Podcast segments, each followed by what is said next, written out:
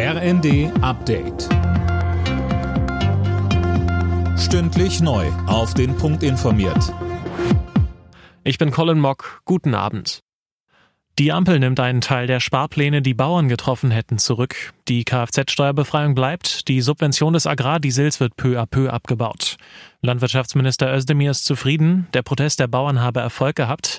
Aber, so Özdemir weiter, zur Wahrheit, das will ich ausdrücklich sagen, gehört aber auch, dass es im Rahmen der Proteste auch Aktionen gab, die deutlich über das Ziel hinausgeschossen sind und die in der demokratischen Auseinandersetzung nichts verloren haben. Dem Bauernverband ist der Kompromiss aber nicht genug. Er will an der Montag startenden Aktionswoche festhalten. Kanzler Scholz hat zum zweiten Mal die Hochwassergebiete besucht. Diesmal war er in Sachsen-Anhalt.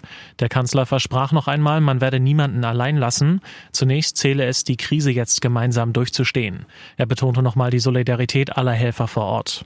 Keiner guckt auf die Uhr, alle geben das Beste, was sie geben können um zu gewährleisten, dass das Hochwasser nicht die Konsequenzen hat, die es haben könnte, wenn es nicht ständig Deichverteidigung, ständig Verteidigung von konkreten Ortschaften gäbe und alle sich einsetzen.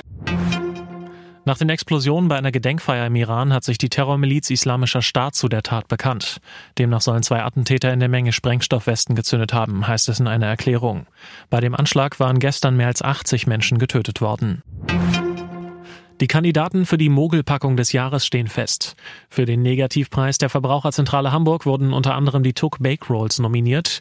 In der neuen Packung ist weniger drin, dazu ist sie noch teurer geworden. Unter dem Strich hat sich der Preis mehr als verdoppelt. Eine Woche vor Beginn der Heim-EM haben die deutschen Handballer ihr Testspiel gegen Portugal nur knapp gewonnen. Die DAB-Auswahl siegt in Flensburg mit 34 zu 33. Am Samstag steht dann der letzte Test vor Turnierbeginn an. Da geht's nochmal gegen Portugal. Alle Nachrichten auf rnd.de